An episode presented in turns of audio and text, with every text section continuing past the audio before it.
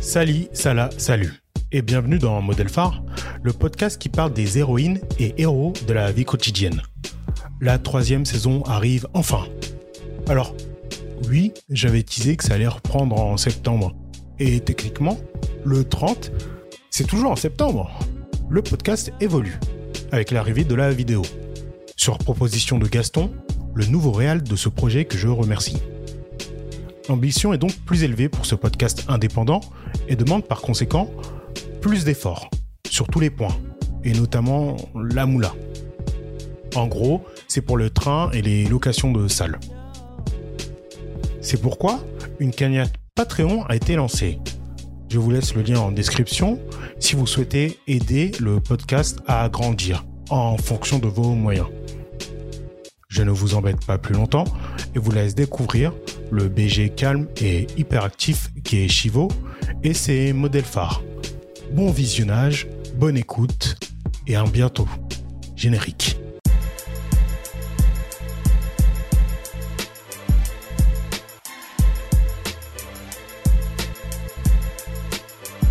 Salut Chivo, ça va? Ça va et toi? Tranquillement? Tu passes une bonne journée? Ça va, ça va. Tranquillement, tout est bien dans ta vie? Ouais, ça va, ça va. Le trajet s'est bien passé, j'étais bien accompagné. Bien accompagné Ouais. Le conducteur était très bien ou pas Ouais, il était clean. Ok. Bah, je te remercie. On est dans une nouvelle version de Modèle Phare. Euh, maintenant, pour la troisième saison, on sera enregistré. Il y aura aussi une version vidéo. Sans oublier, bien sûr, la partie euh, uniquement audio sur les différentes plateformes de, de podcast. Et je te remercie infiniment d'être le premier invité de cette euh, nouvelle mouture. Merci, merci à toi de m'avoir invité déjà. Parce que voilà, en tant que euh, euh, écouteur, enfin, voilà, j'écoute énormément les podcasts de Modèle Phare et euh, d'être ici, c'est un honneur. Donc, euh, franchement, merci. euh, et, on va essayer de faire ça bien. On va le faire très très bien. Il n'y a aucune raison. Déjà, est-ce que tu peux te présenter, s'il te plaît, en quelques mots? Alors, je m'appelle Chivo Stoner, j'ai 21 ans et ça fait maintenant à peu près deux ans que je suis dans l'entrepreneuriat. Et, euh, Entrepreneuriat, pour toi, c'est quoi? En quoi ça consiste? Dans quel type d'entrepreneuriat euh, Alors, Euh, bah, l'entrepreneuriat, c'est vraiment large. Tu peux être dans le web, dans le textile. Et pour ma part, je suis dans l'audiovisuel. Donc euh, voilà, tout ce qui est vidéo et aussi un peu dans le son. Euh, bon, j'expliquerai peut-être un peu plus, un peu plus plus tard, mais voilà, dans l'audiovisuel. Ok. Et euh, dans ta vision de ce qu'est euh, l'entrepreneuriat, il y a vraiment une grosse partie euh, liée, j'imagine, à tes modèles phares. Exactement. ouais. Il y a, bah, on va dire que pour ces- cet épisode, j'ai trois modèles phares Ok. et il y en a un bon deux qui, euh, qui rentrent dans cet aspect entrepreneuriat. Ok. Donc, euh, bon, on va démarrer. hein. C'est parti. Est-ce que tu peux me parler de ton premier modèle phare, s'il te plaît? Alors, euh, mon premier modèle phare, c'est euh, tout simplement mon grand frère. Il faut savoir que je suis issu d'une grande fratrie, on est à peu près neuf. Ok. Et, et dans ces fratries même, il y a, on est demi-frères. Ok. Et Il y en a qui sont vraiment frères, même mère, même père, et d'autres, on est demi. Et donc, bah, le plus grand, c'est Mhm. justement lui ce, que je considère comme euh, mon modèle phare. Euh, tout simplement, pour raconter un peu notre parcours, euh, bah, à ma naissance, il était là déjà. On, a, on a à peu près 9-10 ans d'écart. Ok. Et, euh, Je sais pas si tu nous as dit que- quel âge tu avais ah oui, 21 ans. Ok. 21 ans. Donc aujourd'hui, là, il a actuellement 28-29 ans, je crois, quelque chose comme ça. Et euh, donc voilà, il a été là, on a grandi ensemble. Puis on a été séparés parce que je suis parti vivre au Bled. Pour moi, c'est Mayotte. Ouais. J'ai vécu à Mayotte et à La Réunion. Ensuite, je suis revenu en France en 2012. Et après, ben, on s'est revus et on a repris notre cours. Quoi. Et euh, bah ouais, voilà, quoi. il a toujours été là pour moi et il m'a vraiment inculqué ce leadership. Ok. Euh, Mayotte, euh, si je me trompe pas, c'est pas loin des Comores, c'est ça? Ouais, c'est pas loin des Comores. Ok. Exactement. Et euh, donc euh, là, je ne vais pas te demander comment est-ce que tu as rencontré cette personne, vu que tu la Forcément. connais depuis ta naissance. Mais tu as vécu, vu que tu m'as dit que t'as- c'était une grande fratrie avec euh, différentes euh, mères, vous, a- vous viviez euh, à peu près tous au même endroit euh, Ou vous étiez tous euh, en métropole Ou il y en avait qui étaient à Mayotte, à La Réunion Enfin, tu as grandi comment avec lui euh? Bah avec lui, ouais, on a vécu euh, à, à trois reprises euh, un peu côte à côte, Oui. euh, en Seine-et-Marne surtout, euh, à Torcy. Et euh, ensuite, là, c'est plus vers euh, Melun. Donc euh, voilà, après, quand j'étais beaucoup, beaucoup plus jeune, c'était à Montmorency, euh, si je dis pas de bêtises, quelque chose euh, dans ces Il alentours. faudrait expliquer un peu c'est où. ces dans le bleds, 95. Ok. Dans le 95, Goussainville, voilà, c'était à Goussainville. Et après, voilà, on a fini dans enseigner marine. Ok. Ouais, je te dis ça parce que, alors, dans les stats que j'ai regardés du podcast, il y a des gens qui écoutent un peu dans, de plein de lieux. Et euh, il y a des personnes qui écoutent ça euh, bah, de Suède, Ah ouais, euh, ouais. d'Amérique latine, de. Alors il y a une personne, je sais pas qui c'est, qui écoute chaque épisode de Mongolie. Je sais pas qui c'est cette personne. Incroyable. Franchement, c'est la force du podcast. C'est juste incroyable. Mais je sais pas si cette personne, elle sait où ça se trouve Goussainville, Ah ouais, c'est en région parisienne. Non, non, je, je comprends. Je comprends. Je Ok. comprends. Et euh, du coup, est-ce que tu peux m'expliquer pourquoi est-ce que c'est ton modèle phare?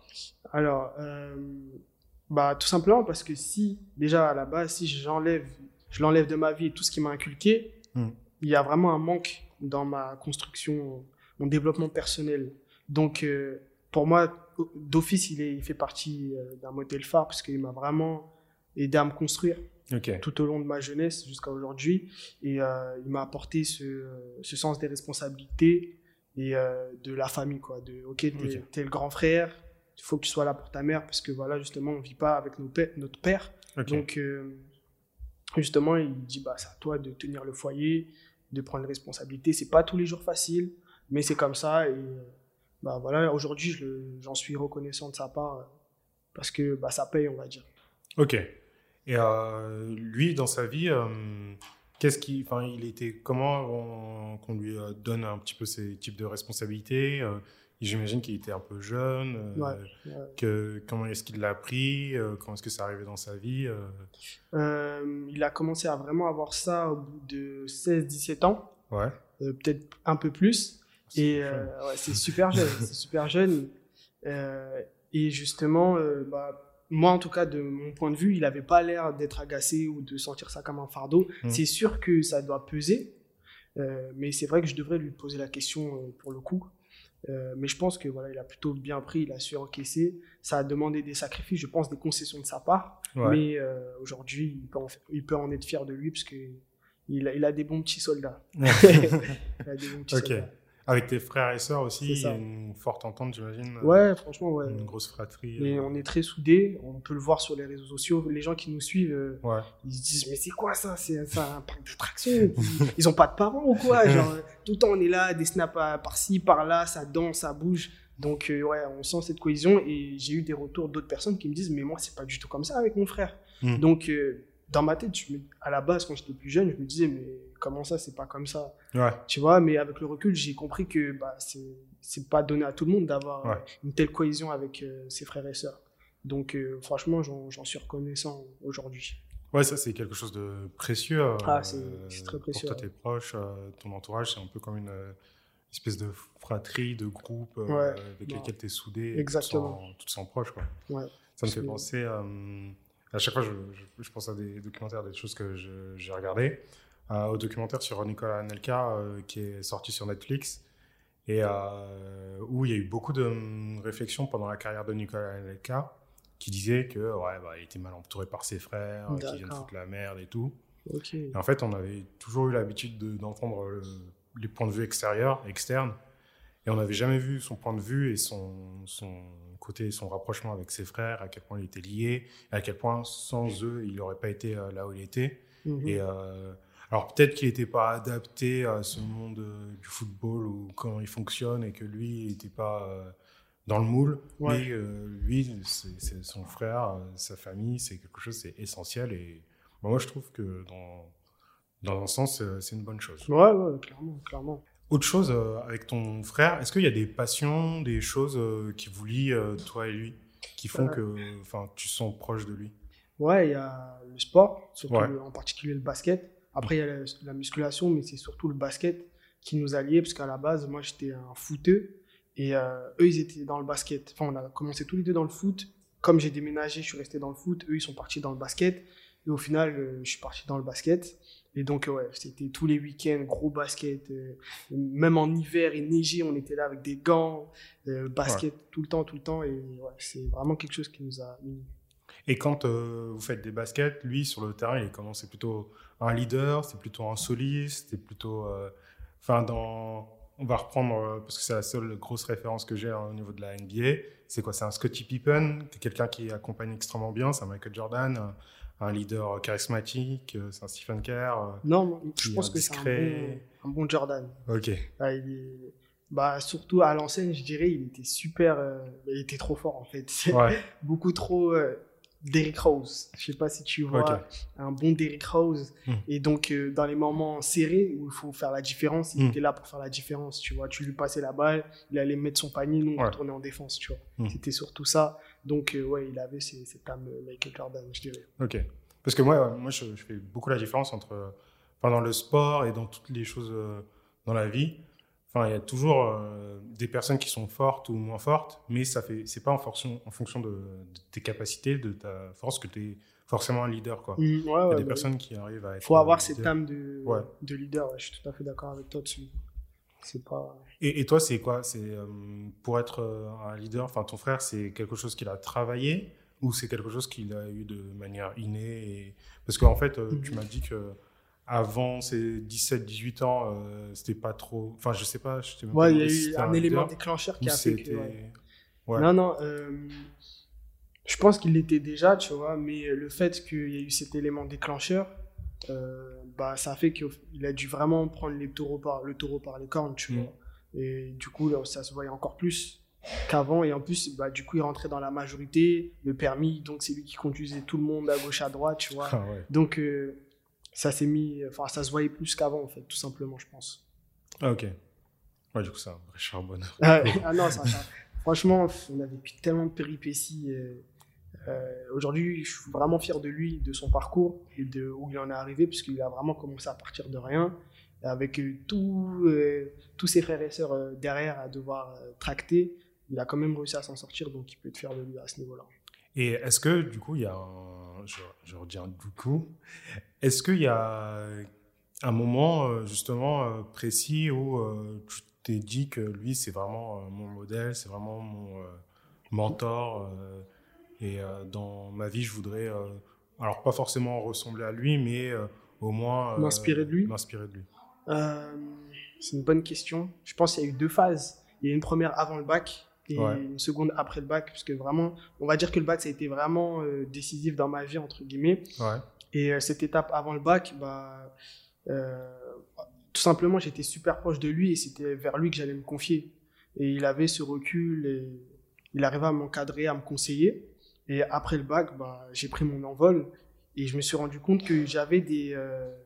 comment dire Je lui ressemblais sur certaines parties de, Mm. Euh, de ma vie, quoi, tout simplement personnelle. Et même dans la fratrie, j'étais, dans l'ensemble, hein, j'étais aussi un sous-chef, on va dire Ok. que je vais, je vais pas hésiter à donner des ordres, à dire on va faire ça comme ça, on fait ça comme ça. Et donc, euh, naturellement, au final, je lui ressemble. Mm. Et je ressemble moins à d'autres euh, d'autres de mes frères, mais je lui ressemble. Concernant ton frère, euh, on a parlé du sport qu'il pratiquait euh, et du côté euh, leader qu'il avait en lui. Euh, Est-ce que toi, dans ta vie euh, d'entrepreneur, tu as aussi euh, cette même euh, fonction et euh, c'est quelque chose qui t'a apporté euh, cette partie leader et, euh, et capable d'entreprendre Ouais, carrément. Carrément, euh, carrément j'ai été amené euh, à travailler avec des personnes beaucoup plus âgées que moi et de, de- comment dire, les manager carrément, tu vois, à certaines, certains moments. Et euh, ça peut être compliqué pour certaines personnes. Mhm. Là où moi, euh, ça me posait absolument pas de problème. J'étais confiant, sûr de moi. Et je sais, euh, comment dire, voilà, il faut savoir parler avec les gens, ne pas trop se mettre en avant et trouver le juste milieu, quoi, tu vois. Mhm. Et j'arrivais à trouver le juste milieu pour être efficace sans trop me mettre en avant et dire regardez, nanana. Je- parce que voilà, une personne plus âgée que toi peut être amenée à mal le prendre, tu vois. Ouais. Donc, euh, j'ai réussi à trouver ce juste milieu. Et c'est justement, je pense, dû au fait que je l'ai énormément côtoyé, côtoyé des gens de son âge. Ouais. Donc, j'ai su euh, m'adapter euh, à ça et ça m'a aidé aujourd'hui à travailler avec des personnes plus âgées. Ok. Et euh, toi, dans ton fonctionnement, tu es un peu. Enfin, tu es quelqu'un qui est plus dans l'organisation euh, ou tu es plus quelqu'un qui, euh, qui amène en avant euh, les gens ou t'es un peu des deux ou rien à voir? Euh, déjà, faut savoir que déjà mon frère, il est super retardataire. Genre, c'est c'est- c'est le plus grand, mais c'est le mec qui, qui est tout le temps en retard. Donc, je l'ai pris, j'ai pris ça aussi de lui. Mais avec le temps, justement, j'ai su travailler sur mon organisation. Et je dirais que pour les gens, je suis plus un ameneur d'idées. Tu vois, je vais Ok. ramener des idées. J'hésiterai pas à, à entreprendre des choses et à pousser des idées, des projets. Et, euh, et ouais, si je peux aider les gens euh, par la même occasion, carrément. Petit exemple, euh, dans ma vie d'artiste qui remonte un peu avant le confinement, enfin avant le corona, j'avais un showcase à faire.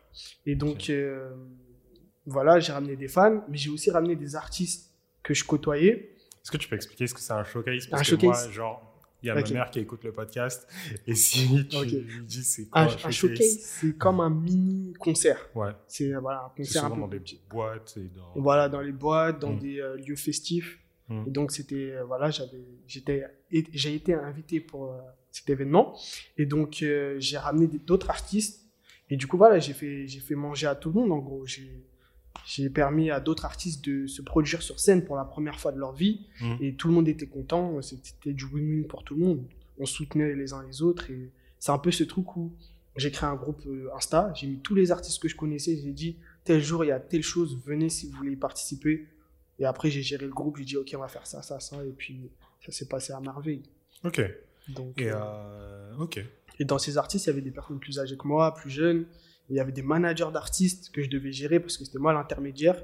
Et j'avais pas peur de, de voilà, dire, OK, on va faire ça, ça, ça. Hmm. Donc, euh, c'est un peu là où je dis le leadership. Ok. Et euh, du coup, on peut, sauf si tu as d'autres choses à dire euh, sur ton grand frère. non, on je pense qu'on a fait le tour. On a fait le tour. Euh, on peut parler de ton deuxième modèle phare, vu que tu en avais trois. Ouais. Euh, qui est ton deuxième modèle phare? Alors, mon deuxième modèle phare, c'est tout simplement un pote à mon grand frère, enfin à mes grands frères. Et euh, bah, on est du même quartier. Ouais. On a grandi ensemble. Euh, ça fait maintenant 8 8-9 ans que je le connais. Et donc, euh, à la base, lui, il, est- il a, voilà, il a fait un bac S, etc. Et il s'est lancé dans la- le pharmaceutique. Il a fait un BTS pharmaceutique ou quelque chose comme ça, je crois. Et donc, euh, euh, finalement, il s'est lancé dans l'entrepreneuriat, mais dans le domaine du pharmaceutique, justement. Je sais pas si ça se dit comme ça, mais je pense que tu m'as compris. Ouais. Et donc, euh, à quel moment il est intervenu dans ma vie? C'est tout simplement avant le bac. C'est-à-dire que j'ai passé mon bac, je l'ai raté d'un point au rattrapage, Mhm. je l'ai repassé une seconde fois. Il était là à chaque, à chaque fois pour les révisions, il me soutenait, il était à fond. Mhm. Et euh, justement, quand je l'ai eu, euh, bah voilà, je suis parti le voir, je l'ai remercié, on s'est checké et il m'a refilé cette chaîne que j'ai justement euh, sur moi. C'est pour ça que c'était important pour moi de la ramener aujourd'hui parce que euh, euh, c'était comme euh, une consécration en mode ok, c'est bon, t'as galéré, c'était dur, mais t'as réussi parce que t'as persévéré. Et donc voilà, j'en suis reconnaissant. Je le remercie aujourd'hui Hmm. par rapport à ça. C'est ouais, c'est voilà quoi. C'est comme dans un manga. euh, Voilà, comme un manga, Qui, qui exactement. file, En mode c'est euh, bon, un bouclier ou l'arme magique. ou, euh, Exactement. Tu vois, c'est pas une chaîne euh, euh, 48 gold, mais euh, voilà, c'est l'in- l'intention qui compte derrière. Hmm. Donc, euh, ouais, c'est un peu ça, je dirais. Concernant ce deuxième euh, modèle phare, euh, cette histoire de chaîne, euh, c'est quelque chose euh, pour toi. Là, je vois que tu l'as ramené euh, aujourd'hui pour euh, cette occasion. À la valeur des choses, chacun y met ce qu'il veut. Quoi. Ouais, Enfin, Il y a des choses qui peuvent coûter pas très cher, mais qui ont une valeur. c'est le timing qui a, été, qui a fait que ouais. Non, je suis d'accord. Ce qui- ce qu'il a fait au moment de ton passage du bac, Mhm. c'est quoi? C'était essentiellement de la motivation ou il t'a aidé à passer des cours ou il t'a montré des méthodes euh, de travail? Euh, c'était les deux, c'est-à-dire que c'était de la motivation et euh, concrètement, il était là sur euh, des exercices et tout. euh, voilà, il m'expliquait, ouais, ça c'est ça, ça, ça, faut faire telle méthode, faut appliquer tel, tel calcul, etc. Il était vraiment là sur le terrain, on va dire, Mhm. et dans la motivation aussi. Donc, euh, ouais. Ok. Toi, dans ton fonctionnement, tu as besoin de, de motivation pour, pour faire tes actions, pour faire atteindre tes objectifs ou tu as plutôt besoin qu'on te laisse euh, dans ton coin et que tu te gères Non, tout seul non, j'ai- en soi, j'ai pas besoin de motivation, je vais- dire. Enfin, on va dire, je suis un, un peu ma propre motivation, quoi. Mhm. Et je pense que c'est mon, mon passé qui fait que euh, ça me motive, en fait. C'est surtout mon passé qui me sert de motivation. Et euh, j'utilise aussi euh, toutes les, les frustrations que tu peux avoir dans la vie de tous les jours, tu vois. La frustration, les tristesses, enfin, tout, tout ce qui est mauvais, je le transforme en motivation Pour derrière euh, avancer. C'est comme ça, c'est pour ça que je dis que je suis ma propre motivation. J'utilise tout ce qui est mauvais, qui peut m'arriver, ou une sen- émotion mauvaise, Mhm. pour les transformer en motivation derrière, en moteur. Ok. Et est-ce que tu peux me parler un peu de ce deuxième euh, modèle phare euh, Tu m'as raconté qu'il était dans l'industrie pharmaceutique. Maintenant, mais quelle, quelle relation tu as avec lui actuellement, Tu continues à le, à le voir Ouais, ouais, on, on, essaye de se voir. Après, son entreprise là a vraiment commencé à avancer. ils sont, comment dire, à la base, il y a maintenant 2-3 ans de ça, bah voilà, ça a commencé. Là, ça a vraiment pris une très grosse ampleur. Et mm. donc, il a beaucoup moins de temps à accorder à ses proches, mais euh, on essaye de se voir dès qu'on peut. Et voilà, on parle sur les réseaux, euh, il m'échange des conseils quand il le peut. Et voilà, on essaie mm. de faire notre mieux pour rester en contact. Ok. Et euh, du coup, j'imagine que ce pas trop des conseils qui, qui, sont en liaison avec avec ton taf, avec euh, ton. Si, justement. Euh, justement, euh, beaucoup de conseils d'entrepreneuriat. Après, c'est plutôt moi qui vais vers lui. Mais si demain, j'ai une question d'aspect plutôt personnel, il sera là pour y répondre. Mais ouais, c'est vraiment mon mentor dans la partie entrepreneuriat. Hmm. Après, il y a d'autres personnes qui m'ont énormément inspiré, comme un, un, Dorian Maxima que tu connaîtras sûrement. Ok. Euh, que tu connais sûrement plutôt, pardon. Et euh, bah, ouais, il a été aussi euh, inspirant dans, dans, mon parcours. Est-ce que tu peux en parler un peu? Alors, Dorian, je l'ai connu via mon frère. Ouais. Et bah, tout simplement, d'après mes souvenirs en tout cas, il avait commencé la vidéo il y a bien bien longtemps, je pense, un bon 5 ans, 5-6 ans si je dis pas de bêtises. Et bah moi, en tant que petit, voilà, je vois ce qu'il fait. Il, faisait des clips pour des gros artistes comme Chubesky, des artistes rap. Et mhm. dans ma tête, j'étais en mode, waouh, mais il est trop chaud le mec. j'ai pété un câble. Et euh, après, bah, voilà, au fur et à mesure, j'ai grandi. Et je vois ce qu'il fait. Je me dis, putain, le mec, il est parti de rien. Et aujourd'hui, on est là. C'est, franchement, c'est une bonne source d'inspiration. C'est, vrai que ce type de média, ce type de médium de, de, dans l'artistique, c'est, des choses qui, qui sont euh, vraiment euh, enfin porteurs de, euh, d'éléments euh, qui peuvent venir de, tout le milieu. Parce qu'il y a vraiment une grosse partie pratique. Mmh, euh, on peut être autodidacte pardon dans plein de, domaines, pour pouvoir réussir à avancer dans exactement. c'est ça que j'aime aussi dans l'entrepreneuriat c'est ce côté autodidacte. Et bah c'est ce que j'ai fait hein. je suis pas parti en école de commerce ou peu importe. Enfin école de commerce dans une école spécialisée. Mmh. j'ai tout appris de moi-même et je l'ai appliqué sur le terrain et aujourd'hui on va dire que ça fonctionne. Ok. Et est-ce qu'il y a, tu m'avais parlé d'un troisième modèle phare, est-ce que tu peux m'en parler? Euh, ce, troisième modèle phare il est assez spécial parce qu'il a, il a été présent dans ma vie qu'à une certaine période. Mmh. Et euh, après, bah, malheureusement, euh, j'ai plus de nouvelles de lui.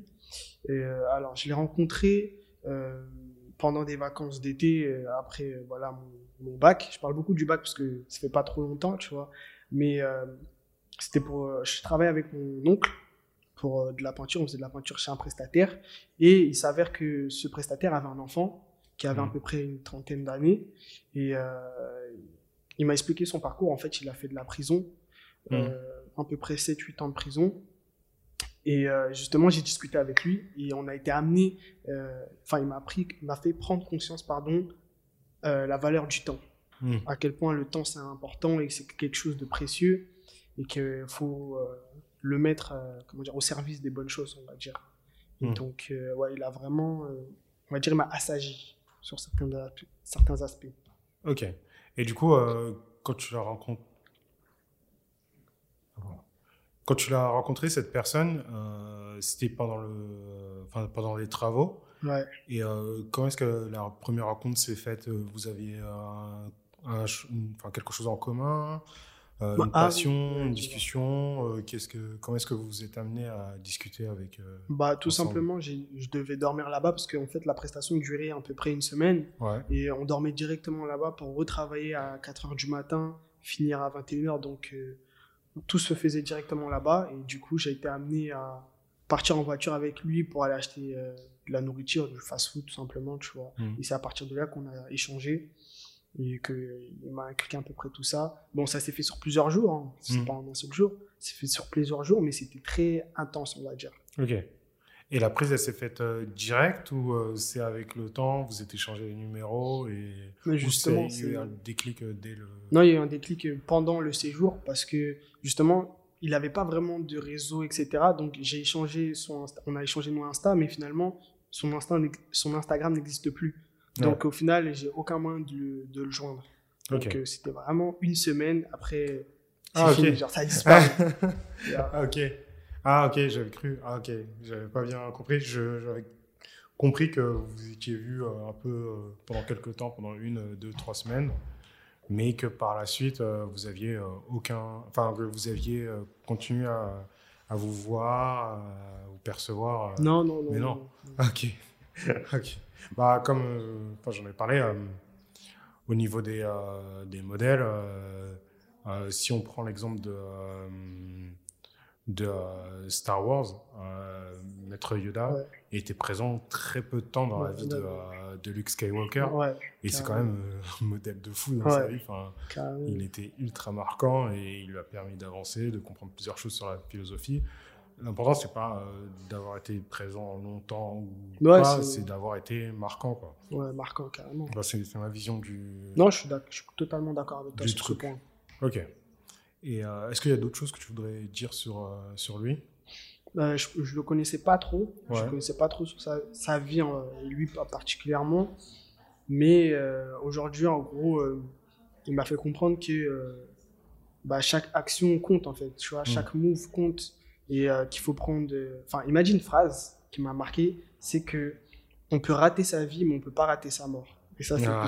je me suis dit, ah ouais, lui, je sais pas, il a regardé quel film, mais il m'a sorti une punchline. là. Ouais. tu vois. Donc, euh, ça, en fait, c'est ça, en fait. Je me suis dit, damn. Hmm. Tu vois, je me suis vraiment dit, damn. Et euh, voilà. Ok. Et est-ce que euh, si par hasard il mate la vidéo il tombe dessus ou tu croises, il y a quelque chose que tu aimerais bien lui dire? Euh, de me contacter, de m'envoyer un message sur Instagram, surtout. Euh, après, là, là, comme ça, pas vraiment, mais dire que, en, en tout cas, ces paroles n'ont pas été vaines et Ouais. qu'elles ne sont pas rentrées dans l'oreille d'un sourd et que j'ai appliqué euh, ce qu'il m'a dit, quoi. Ok. Bah, ça, ça me pensait. à- Moi, j'ai beaucoup travaillé dans des euh, centres aérés, dans des colos, des choses comme ça. Et sur les premiers, j'avais un peu une frustration parce que je me disais que, euh, que en fait, en gros, euh, euh, je travaillais dans des colos et dans des centres aérés euh, euh, où il y avait des enfants qui venaient de, qui, enfin, qui avaient des situations extrêmement difficiles. Ouais. Et le fait de. Enfin, en plus, j'avais commencé, j'avais 17 ans et j'étais vraiment persuadé que en trois semaines, j'étais Ah capable oui. de, euh, de transformer De- la vie de Ouais, gamin et de, euh, de les changer à tout jamais et tout. Ouais, ouais, non. En fait, ça, c'est vraiment une, c'est une, une Non, seule c'est- illusion. Faut, faut pas, faut surtout pas trop s'impliquer à ce point parce que c'est le meilleur moyen de, finir euh, les six pieds sous terre Ah à ouais. des, des colos et tout. Mais euh, j'ai une, euh, une personne avec qui j'ai fait des colos qui m'a expliqué que en fait, euh, l'important c'est pas euh, de sauver la vie des personnes ou d'être Alors, ouais, alors, essentiel. super-héros, quoi. Ouais, leur et- super-héros. Mais si, Ouais. t'as- si tu les as aidés à faire quelques pas dans le marathon, bah, c'est énorme. C'est énorme, quoi. Ouais, c'est énorme. Après, non, non, je suis tout à fait d'accord avec toi. Et ça, ça dépend aussi des personnes, c'est-à-dire que des personnes ils vont être plus aptes à entendre ce que tu dis et à, le retranscrire euh, dans la vie. D'autres le seront moins, seront moins réceptifs à ce que tu dis. Ouais. Donc, euh, Et, et toi aussi, dans ta vie, est-ce qu'il y a des personnes avec qui tu essayes d'avoir un comportement de modèle phare ou euh, d'avoir euh, dans ta position, dans ta manière d'être, euh, euh, de la transmission? Est-ce qu'il y, a ce- il y a ce genre de choses de, que tu essayes de faire euh, dans ta vie? Ouais, carrément, parce que euh, à la base, je suis grand frère Ouais. de, de petits frères et sœurs. Mhm. Donc forcément, je dois avoir ce, ce- je dois être exemplaire entre guillemets. En tout cas, c'est ce que ma mère a essayé de m'inculquer, d'être exemplaire. Et euh, donc euh, forcément, enfin, j'ai pas essayé d'être un modèle, en tout cas d'être exemplaire. Mhm. Après, c'est à eux de choisir si ils veulent me considérer comme leur modèle, parce qu'on peut pas forcer les gens à être euh, leur Oui. modèle. Mais en tout cas, j'ai tâché d'être le plus exemplaire possible, malgré mes défauts et parfois, voilà, mes bêtises. Mais euh, voilà, j'ai tâché de faire mon job. Et euh, dans la, maintenant, à l'heure actuelle, j'ai pu aider certaines personnes, en effet. J'ai eu des retours parce que voilà, j'ai fait de la musique, etc. Je suis pas mal exposé sur les réseaux sociaux et sur Internet en général. Et il y a un petit qui, euh, il a quel âge Je sais plus à quel âge, je crois, il doit avoir 12-13 ans. Mhm. Il est au collège. Il m'a dit Ouais, j'aimerais trop être comme toi euh, Mhm. quand, euh, quand je serai plus grand. Et je me rappelle, c'était pendant le confinement. On faisait des barbecues Lego et tout. Et il était là, c'était dans mon quartier. Et donc, euh, on était dans la voiture, on- il écoutait mes sons justement. Et il me dit Ouais, j'aimerais être trop comme toi plus tard. quoi. Et en fait, on a, on a remarqué avec mes proches, c'est que ce petit-là, il est, euh, il est grave, euh, comment dire, euh, il est déjà en alternance alors qu'il est au collège par Ah ouais exemple. tu vois ouais dis mais attends nous on est là nous on est là on galère à être en alternance lui il est il, il est déjà en alternance alors qu'il est au collège enfin il a été pris dans une école spécialisée dans tout ce qui est euh, je sais pas comment on dit ça en gros il veut être cavalier euh, avec les chevaux et tout et il a déjà été pris dans son école, c'est un contrat d'apprentissage, quelque chose comme ça. Et on s'est dit, mais oui. Et Après, mais, en gros, il m'a expliqué que bah, il s'est un peu inspiré de moi de je fonce dans le tas, quoi. Et Mm. J'y vais et j'ai pas de temps à perdre. Et, euh, donc, euh, c'est incroyable. C'est vraiment incroyable de savoir que tu peux euh, transmettre ce genre de choses aux gens. Euh, C'est incroyable. Ok. Bah, c'est, c'est, c'est, c'est cool, hein, je te remercie de, de ça. Est-ce qu'il y a d'autres euh, modèles euh, pour lesquels tu n'as pas pensé? Tu aimerais bien en discuter quelques minutes euh Ma mère, ta hein, tout simplement, je dirais. Ouais. Ma mère, j'ai- c'est vrai, j'en ai pas du tout parlé, mais du coup, elle était euh, euh, mère célibataire et Ouais. euh, bah, s'occupait de moi et mes frères tout seul, enfin toute seule, pardon. Euh, énormément de sacrifices. Je pense que c'est pareil pour pas mal de personnes. Hmm. Donc, euh, ouais, elle m'a vraiment euh, ce sens du sacrifice de, ok, euh, il faut que je dois faire ça, même si j'aime pas, je le fais parce que je dois le faire pour mes proches. Donc ça, ouais, c'est- elle m'a énormément inculqué. Après, il y a plein d'autres choses, hein. mais là, tout de suite, j'ai j'ai surtout ça en tête. Ok. Bah, je, te, je te remercie beaucoup.